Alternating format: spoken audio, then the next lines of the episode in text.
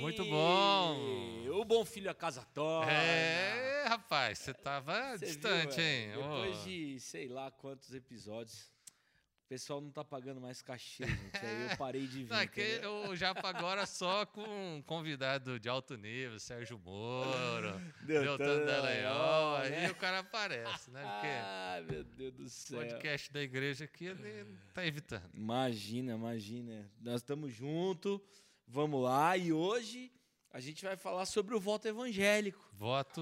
A gente está num momento tão intenso aí, né, do, do- da, da trajetória política do ano, né? Estamos chegando às eleições, só o quê? Um mês? É, menos. Menos de um Menos mês, de um né? mês. Primeiro turno é no, no dia 2, né? Não, dia dia 2, é. Vamos, vamos, vamos aqui, Vê aí, vê aí, acho que é dia 2. Pergunta pro Google aí, 2 de outubro, se não me engano. Vamos ver. Vamos ver. Dia 2 de outubro e depois dia 30 de outubro, 2 de segundo. outubro e 30 de outubro, né? O Japa tá torcendo pra não ter segundo turno. Eu tô torcendo mesmo, porque 30 de outubro tem, Tem basta o encontro. basta o encontro. Se E- você não fez sua inscrição, É. já. E tem outra coisa, velho, tem o casamento do Nakli. Ixi! Dia 30 de outubro também. Ih, você É, também. O Nakli nem vai, nem vai entregar o voto dele lá. Duvido que ele não vai. Ai, mas a gente tá vendo, né, uma, uma grande investida de, de ambos os lados, né, pelo voto evangélico. Uhum. A gente tem crescido aí na, na- no- nas pesquisas, né, como uma, uma população relevante e já somos o país mais cristão do mundo e a, a porcentagem de evangélicos no país cresce avassaladoramente. Sim. E- Estatística 2033, maioria evangélica no Brasil, né? Aí, ó. Então os caras tão doidos atrás do Doido. voto evangélico, né? É. Todo mundo indo para uma igreja. E, e- e o que eu acho que, que, que tá muito. Cara, eu acho que não teve outra eleição em que a gente viu o posicionamento das lideranças evangélicas assim, de uma forma tão escancarada, né? É, pessoas, candidatos no- nos púlpitos, é, né? podcast e, e toda essa manifestação assim aberta, né? É, a gente teve essa semana aí Cara- o collab lá, né? Com, só com os grandão do gospel, né? É. Subirá, até o Hayashi e tal. Eu, eu, eu viajei, estava conversando com o, com o motorista, um rapaz da Assembleia de Deus, e ele estava falando lá, todo empolgado assim do candidato dele, que na igreja dele todo mundo vai votar nele, e que o pastor disse que tem que votar, e que quem não votar né, não, não faz parte. E a gente tem visto essa. É o voto de cabresto crente mesmo. É. Eu- e a gente tem visto essas, essas, essas manifestações e também tem visto né, a outra manifestação onde alguns pastores têm feito a crítica Uhum. a esse, a esse posicionamento. Né? E, e fica aí a dúvida. E aí, Japa, como é que é?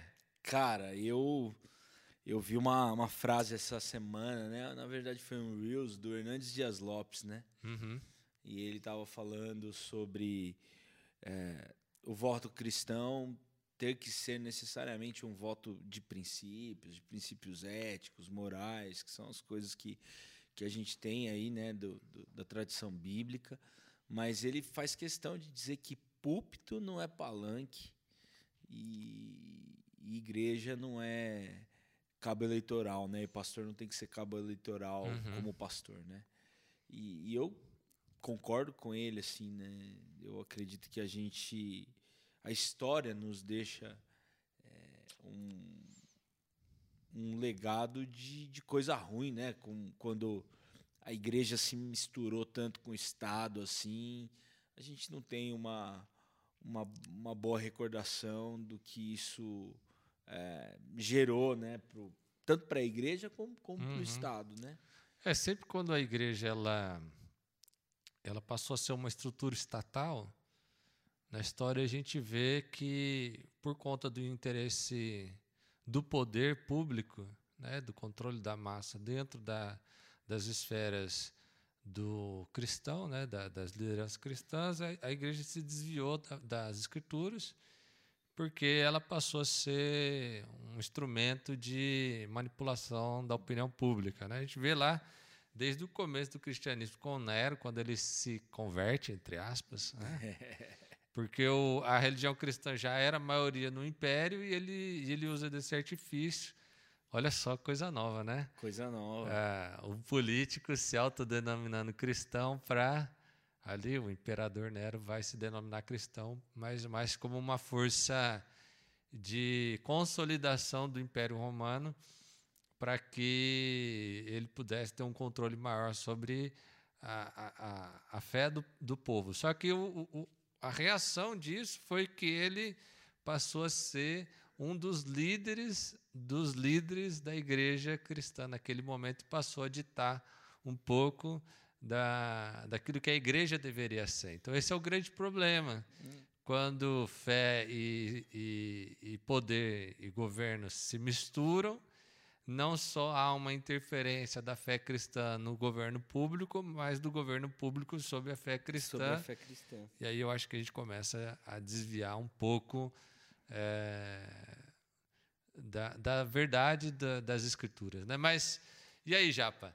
É, o Hernandes ele também fala o seguinte, né? Que eu vi um rio dele, acho que talvez seja o mesmo, mas ele fala assim que a gente deveria ensinar o povo os princípios e falar para o povo é, seguir esses princípios na hora de, de escolher o, de escolher o seu, candidato, candidato né? né? Claro, que claro. de certa forma também direciona. Direciona, né? O que eu vejo é que a gente vive um momento assim onde o, o, o, fundamentalismo religioso e o fundamentalismo político ele se mistura com, com a pauta conservadora. Uhum. E, e aí o risco, e eu acho que, que a gente é, corre, é que hoje em dia o discurso do voto evangélico de massa, esse discurso é, que, que traz para a mesa princípios relevantes da Bíblia, como família, proteção da criança e tudo mais, é,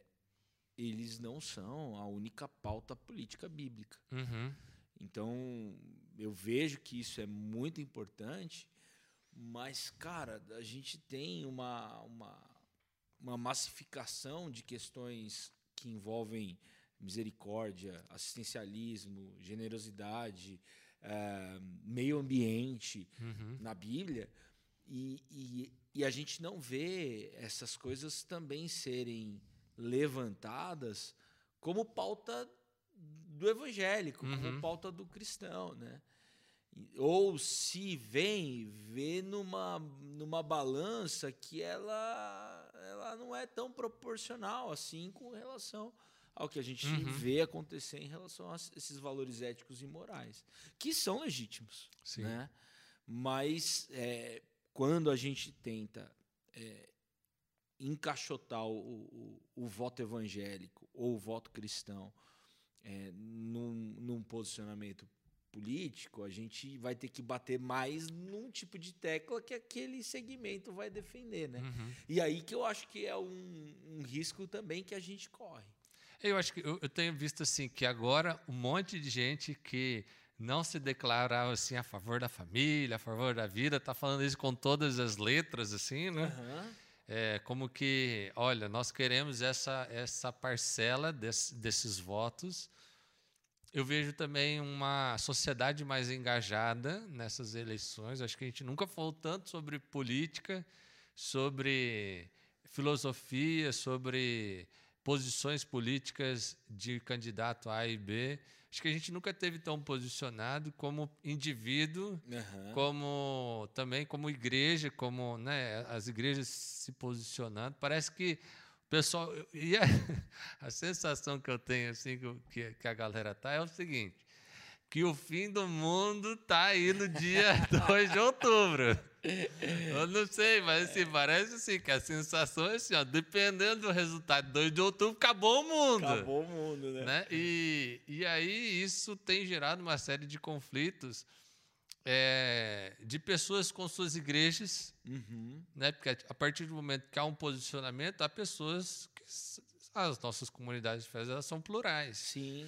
Então vai ter gente que vai apoiar A e vai ter gente que vai apoiar B. Quando você se posiciona a favor de A ou B, quem apoia o outro vai se chatear com a comunidade de fé. Então acho que a gente tem visto isso.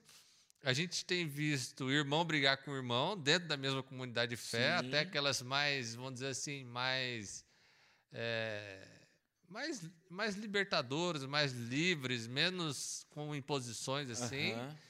Aí mesmo assim o povo dá conta de brigar, é né? hoje existe, por conta desse efeito da polarização, é, a- isso entrou, a igreja faz parte disso, né? Uhum. A- e aí os esse espírito, eu acho que o espírito desse tempo, né? Aham.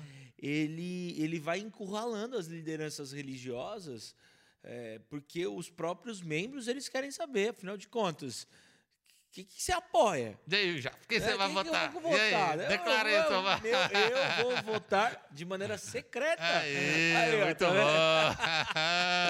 E aí, uma coisa que eu tenho usado é assim: sempre quando uma pessoa da esquerda vem me trazer as pautas da esquerda, aí eu exerço uma crítica sobre a esquerda, para a gente refletir sobre aquelas questões.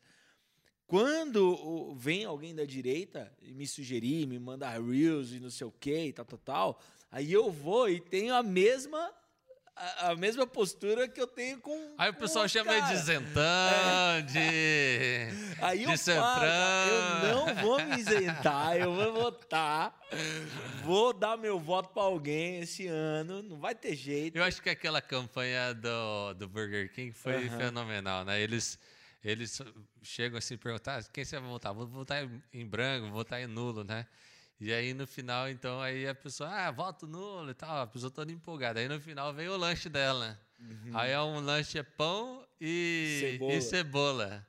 Aí você, ah, você, você deixa o outro escolher por você, nós escolhemos pão com cebola para você, né? Acho que esse, essa campanha ela foi boa para nos alertar que nós precisamos exercer a nossa cidadania, precisamos ter a nossa responsabilidade. E eu acho que, como cristãos e como cidadãos, eu, eu não eu não vejo com bons olhos, por mais que você fale, ah, ninguém me representa, alguém vai ser eleito. Uhum. Exerça a sua influência, exerça a sua responsabilidade, busque em oração e vote em alguém. Eu tenho esse no meu coração, não estou falando que é para você fazer, viu? Fica à vontade, você está livre, viu? Mas eu tenho no meu coração que a gente deveria é, buscar em Deus a, é, a direção de escolher alguém. Porque inevitavelmente alguém vai ser escolhido, então é melhor que você faça parte do processo. Uma, eu vi também uma, uma declaração do, do Lipão, né? O Lipão tá numa caixinha de pergunta, perguntavam para ele, né? Ah, a respeito de toda a autoridade é estabelecida por Deus e tal, não sei o quê. Então, se fulano entrar é porque Deus permitiu, é isso, né?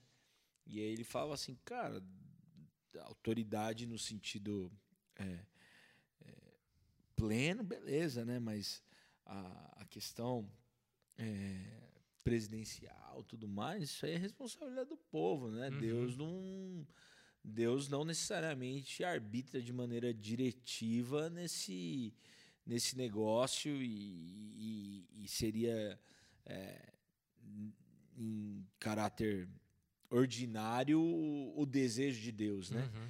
E, e, de certa forma eu concordo com ele, né? Eu acredito que, que a, o mecanismo da autoridade, da maneira como a, a coisa ela é regida, foi algo que Deus estabeleceu. Uhum. Seríamos governados, né? O, Deus não queria isso para o seu povo, mas ele atendeu o clamor do seu Uhum. povo, né? É até interessante isso, né? Porque é, Deus, ele, ele é um, eu, eu creio nisso, um Deus relacional, né? Que ele leva em consideração. Se não fosse assim, Jesus não teria nos ensinado a orar e não teria orado ao Pai pedindo para afastar o cálice, se possível. Exato. Então, há uma interação da nossa vontade à vontade de Deus em que essa vontade ela resulta de uma maneira ou outra, porque Deus leva em consideração os nossos pedidos, como é no caso do povo de Israel que pediu por Pediu um, rei, né? Tem até uma parábola bem interessante, que é a parábola de Jotão, que ele fala, que conta essa narrativa e ele fala no texto bíblico, né? E ele fala que foram pedir para figueira, foram pedir para oliveira, e aí no final só restou o espinheiro para ser o rei. E aí o espinheiro fala assim: tá bom, eu vou ser o rei de vocês, mas vocês vão ter que viver debaixo dos meus espinhos, e quem sair dos meus espinhos, o fogo consumidor vai destruir vocês, né? Aí você tem que escolher entre espinho ou fogo, né? É, aí, mas assim, acho que essa, essa percepção, tipo, Deus falando assim: ó, tudo bem, vocês querem um rei, mas vocês não sabem o que é o rei, né? Uhum. Vocês querem um presidente, vocês não sabem o que é um presidente. Mas enfim, hoje nós temos os presidentes, os governadores, temos aí os senadores, deputados aí para exercer o nosso direito de cidadania, né? É. E ainda é um caminho bom, né? Porque é. a gente vê os regimes é, totalitários, né? Ditatoriais, totalitários, né? E aqui a gente tem a, o privilégio, né, de viver numa democracia e exercer o nosso nossa escolha, nosso voto, né? É ter uma liberdade. Uma liberdade. Então a gente a gente precisa se, assumir responsabilidade dentro desse uhum. processo, né? Mas realmente eu acho um, um, que, que nós, como pastores, a gente precisa. É igual o lance do. Você vai dar comida ou você vai ensinar a pescar? Uhum. Eu acho que a gente está no lugar de ter que ensinar a pescar. Sim. Eu não tenho que declarar meu voto, uhum. mas eu tenho que ensinar uma pessoa a é, construir a, a, uma forma de escolha. Sim. Né? Eu acho que esse é um caminho mais, mais honesto, é, sabe? Um eu, eu acho que eu acho que sabe uma coisa que a gente a gente nunca falou de política, né? Na, na, nas igrejas reformadas. Isso tem um porquê no Brasil, né? Ah, o, as igrejas reformadas no Brasil elas eram proibidas e elas foram permitidas por um decreto de, de, de, troca de comércio né, entre o imperador do Brasil, mas a princípio elas eram é, igrejas só para estrangeiros. Então, quando um brasileiro se convertia dentro de uma igreja reformada no Brasil, ele se tornava um estrangeiro em terra natal. Uhum. E como ela era uma igreja proibida para estrangeiros, para uma igreja proibida para os nativos, né, e ela era uma igreja para estrangeiros, então, não se falava sobre política porque existia uma, uma, uma proibição de fato. Né?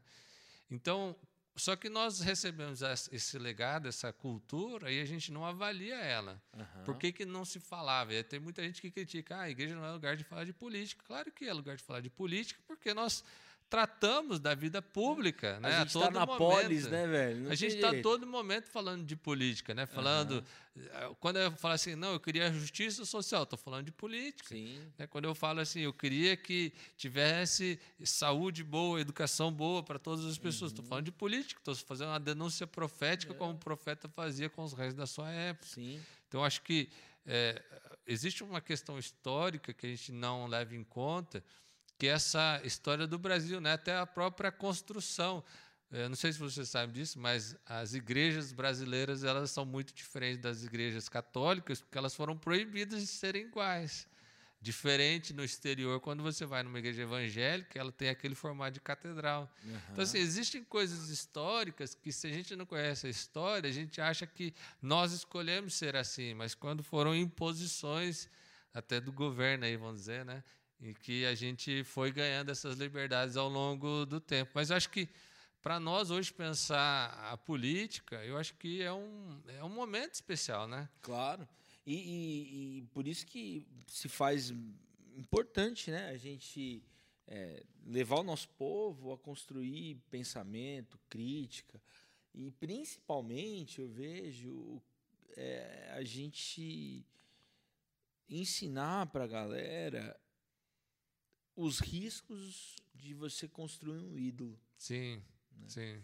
Porque eu vejo que hoje a, as duas personalidades que nós temos, né, tanto o Lula quanto o Bolsonaro, eles se caracterizam mais com, com ídolos. Sim. Porque a, são personas mais fortes do que os seus partidos. Uhum. Né? O Bolsonaro se lançou sem partido, né? É. O, o Lula ainda tinha antes um partido forte, mas hoje ele também é maior que o seu próprio uhum. partido, né?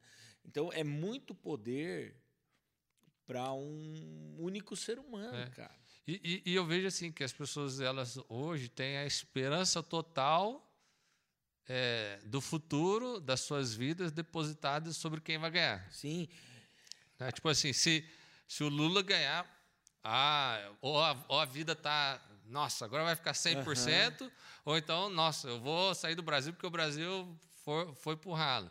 Ou o Bolsonaro, a mesma coisa, assim. A gente, eu não sei, mas, assim, claro que cada, cada visão de mundo, cada candidato, ele tem a sua visão de mundo, o seu plano de governo e vai caminhar para uma direção. Mas isso não significa nem que vai ser a salvação, nem que vai ser a destruição, né? Isso aí chama volta de Jesus, né? Pois é, e, e algo que também me. Essa semana na célula, nem era uma coisa tão prevista, mas eu fiquei muito impactado com, com a sugestão do nosso material. Né? A gente fez uma me- meditação em, em Jeremias 29, e, e era uma carta, é uma carta de Deus para o povo que estava exilado, né? Uhum. E o povo estava escravo. E aí Uhum. Deus fala ali: ó, vocês precisam sonhar, vocês estão escravos, mas vocês precisam construir casas, plantar jardins, casar seus filhos, dar seus filhos em casamento, ter filhos e orar pela prosperidade da cidade. Então, mais do que uma debandada, caso a sua intenção de voto não aconteça, você precisa zelar pela prosperidade da cidade. Sim. né? Então, é, existe um, um caminho para nós. Uhum. Existe uma, uma, uma forma de ser, inclusive quando a gente não está vivendo o regime que a gente deseja. Uhum. Então, eu acho que a gente tem, como igreja, muito mais a contribuir no sentido de orientar um povo polarizado como viver no ambiente polar, Uhum. do que, é, como igreja, dizer para que lado você tem que ir. Uhum. Eu acho que independente de quem, independentemente de quem vai ganhar, quem vai perder, o que, que vai acontecer, acho Todo que mundo vai assim- perder e ganhar e perder, né? Meio dia, brincadeira. Ela ó, foi profeta, hein? Foi profeta. Foi, profeta isso aí. A gente não entendeu na época, na época ficou Rapaz, assim. Ela é, É saudade, saudade dos memes, né? é mito, né? Ela é outro mito. Mas, assim, cara, esse texto é, é- é muito importante, acho que para esse tempo que nós estamos vivendo, da gente entender que a vida vai seguir, É, ué. de que nós vamos continuar sendo o povo que somos, de que a nossa esperança vai continuar sendo Jesus. A minha esperança não é o Messias, esse aí que você tanto preza, mas é o Messias Jesus Cristo. Sim, sim. Como poderia ser outra tua esperança? Eu não tenho, eu não tenho assim, particularmente, eu tenho uma visão política, vou votar, tenho uma- um posicionamento, mas eu não tenho uma esperança de que a nossa salvação venha do meio político, não hoje, pelo menos. E para mim, a nossa salvação vem como povo que crê em Cristo e que exerce a luz onde está. E, e, eh, talvez, se nós formos muito luz, um, dia essa luz chega lá em Brasília. É.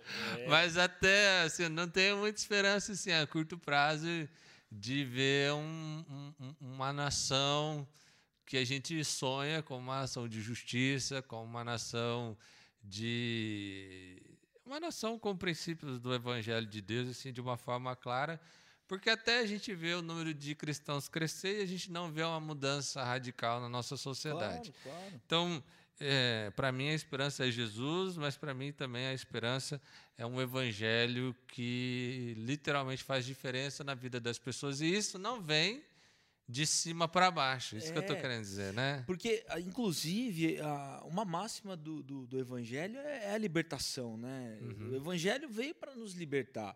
E esse, esse espírito polar, ele está querendo nos enquadrar, velho. Uhum. Se você é cristão, você tem que votar X. É. Se você é cristão, você vai ter que votar Y, porque onde já se viu, Uhum.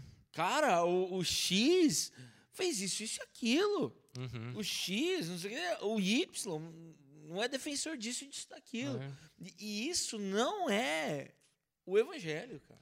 E, e a gente começa a ver, né? Por exemplo, Paulo, né? Cara, Paulo vai dizer, né? Aprendi a viver contente em toda e qualquer situação, né? Tudo me é lícito, nem tudo me convém. Então, eu assim, não posso deixar dominar por nenhuma delas, né? Então, assim, ele, ele, ele, ele conseguiu viver preso, feliz, conseguiu viver livre, feliz, conseguiu viver na, na bonança, feliz, na escassez, feliz. Uhum. Eu acho que se a gente tivesse essa visão de que. E também uma coisa também até curiosa, assim, né? Que a pessoa fala assim, ah, mas dependendo do que acontecer, a igreja vai ser perseguida, não sei o quê. Toda vez que a igreja foi perseguida na Bíblia, ela avançou. Avançou. Ela verdade. cresceu, ela se fortaleceu. Não é que eu quero ser perseguido, não, viu? Não quero, não. Eu gosto do conforto, gosto do ar-condicionado, gosto do carro bom, gosto das coisas boas. Não, não gosto de perseguição. Mas se vier perseguição, não é de todo ruim. Porque Cara, a igreja avançou, se vê- espalhou, né? na- ali.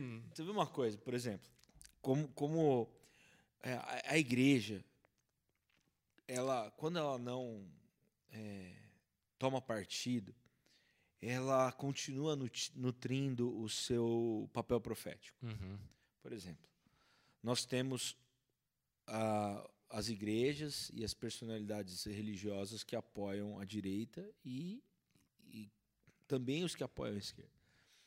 A gente teve nessa semana dois eventos. A gente teve um podcast uhum, com os representantes cristãos, com o presidente, e teve um- um- uma, uma ação no Rio de Janeiro com evangélicos em prol da esquerda. Cara, uma coisa que, que não foi abordada na questão do, do podcast com o pessoal pró-direita é, foi nada a respeito de meio ambiente. Por quê? Porque não é uma, uma pauta. Só que quando a gente eh, não não não está no lugar da oposição, a gente não levanta as críticas que são críticas que, que, que realmente mexem com aquele ambiente. uhum. Da mesma forma, essa reunião com os evangélicos de esquerda, cara, eles não falaram nada sobre a corrupção do PT. Uhum. Então, assim, toda vez que a igreja ela se junta política partidariamente, ela só reforça o seu lado. Sim. Agora, o papel profético se perde, velho. Sim, porque ela, se ela está junto com o poder, ela não vai denunciar o poder. Denunciar o poder. Até por isso que eu acho que é tão interessante assim, né, o papel profético mesmo, porque a gente tinha é, o rei, o sacerdote e o profeta, né? Uhum. O, o sacerdote estava muito próximo do rei, então era difícil dele Sim, fazer crítica, né? sim, sim. Ele fazia parte da estrutura. É. Mas o profeta era aquele que era erguido fora das Fora. estruturas. E, e olha só que interessante, quando Jesus está chegando, né? é, Você tem lá os governantes, você tem dois sumos sacerdotes, Anás e Caifás, uma coisa que não era comum. Uhum. Tamanha desgraça que devia ser que ele precisava de dois. E o profeta que surgiu no decorrer dos evangelhos, a gente vê que a cabeça dele foi entregue numa bandeja, João Sim. Batista. Então, é, a gente tem que tomar muito cuidado, Uhum. né? Porque nessa lógica de, de religião e poder, às vezes a gente sacrifica os profetas. Sim. Muito boa, hein? Essa foi boa. Foi boa, Repete aí, japonês. Essa aí. Nessa lógica de religião e poder, quando a igreja se mistura, o que acontece é que a gente sacrifica os profetas. Muito bom. Você está sacrificando seus profetas? Aí, ó. Aí, aí. Porque, cara, a gente, a gente vai perdendo essa sensibilidade, poder de polícia. E aí, o profeta, ele, quando se levanta, você não trata como profeta. Você trata sempre como oposição. Sim. E, e não é, velho. Acho que, gente- acho que essa, essa é a nossa maior dificuldade, acho que do tempo que a gente vive hoje, é lidar com a diversidade. Uhum. né? É, e, e- e, sobretudo, na unidade e na diversidade. Né? Eu acho que se nós temos um Deus totalmente criativo, Aham. que criou pessoas únicas e diferentes.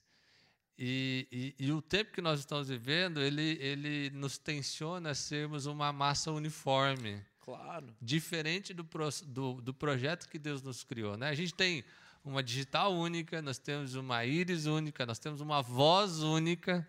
né? Deus nos criou para ser filhos únicos, amados de forma única, se relacionando com Ele de forma única. E de repente a gente quer falar para todo mundo que todo mundo tem que ser igual e ter a mesma visão de mundo e ter o mesmo posicionamento. Eu acho que isso fere um princípio que é óbvio, Uhum. né? que está estampado na tua mão. É. E, cara, você pensa, quando Jesus ele junta os seus discípulos, ele põe Mateus lá, né, Uhum. Levi, publicano, e ele põe o Pedro, Uhum. Zelote. Uhum. Cara, Zelote e publicano não conviviam. Pelo Uhum. contrário, se matavam. E Jesus pega esses dois caras que representam é, personas antagônicas dentro da sua sociedade e faz os caras andarem junto Uhum. e participarem da missão. E aí a gente vai vendo essas coisas e a gente transpõe para o nosso tempo de hoje essa ideia da gente encaixotar o voto cristão ou o posicionamento cristão das igrejas Uhum. dentro de um segmento é antagônico àquilo que Jesus é, ele, ele nos sinaliza com relação à à convivência, com relação a, a, a- a- ao que o evangelho pode proporcionar em quem pensa diferente, cara. Eu acho que, em suma, assim, a gente poderia falar. é, tenha o seu relacionamento pessoal com Deus, coloque isso diante do Senhor, faça um voto consciente, mas faça um voto que, que significa no teu coração aquilo que Deus colocou em você para ser, o que o teu propósito nessa vida te faz ser e que você crê que que está de acordo com quem Deus fez você ser. Eu acho que É. isso eu, eu, eu gosto muito quando o Rick Warren ele fala do propósito. E eu acho que cada um de nós aqui foi colocado nesse mundo com um propósito diferente, né?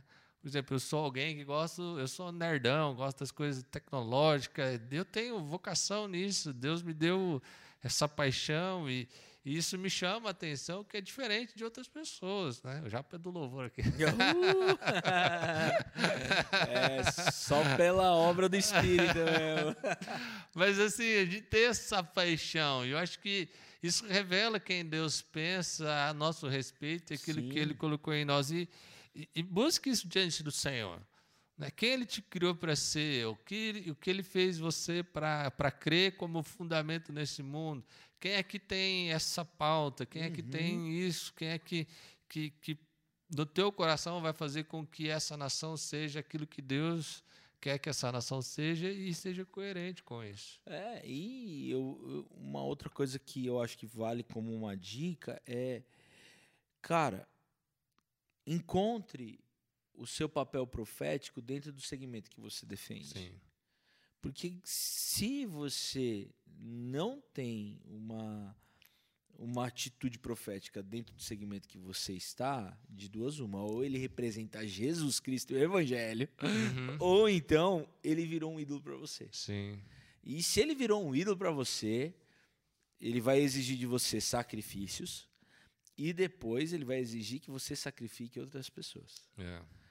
seja para a direita, seja para a esquerda. E isso é algo que vai totalmente contra Acho que a gente precisa dar o tamanho necessário e a importância necessária que esse momento tem. Ele é importante, ele é, mas ele não é tão, ele não é mais importante do que os seus relacionamentos. Ele não é mais importante que a sua influência cristã onde você está. Não adianta nada o teu candidato que você acha que vai trazer a melhor, o melhor mundo cristão para esse mundo é, ganhar se você vai destruir todo mundo e ser o anticristo É. não onde você está. Né? Seja Cristo, não seja um a, a gente anticristo. tem a né? igreja, né? E na Uhum. igreja, é- é- todas essas personalidades se encontram, tanto os progressistas quanto os conservadores. E aí, cara, muitas vezes a gente vê esses mesmos, essas mesmas personalidades não exercerem os princípios que eles defendem no ambiente comunitário. Sim. Cara, você é da assistência social, então sirva na diaconia, Amém. Vai lá. oferte com mais generosidade. Oi. Seja fiel no dízimo, né? nas ofertas. Participe, reparta aquilo que você tem. Você que é conservador, cara, você valoriza a família, não usurpe a filha dos outros. não é? Fala Deus aí do Leozão. Cara, não defrauda ninguém. É. Né? Você é casado, cara, Como é que está a concupiscência dos seus olhos? Sim. Você tem sido fiel à sua esposa? Uhum. Né?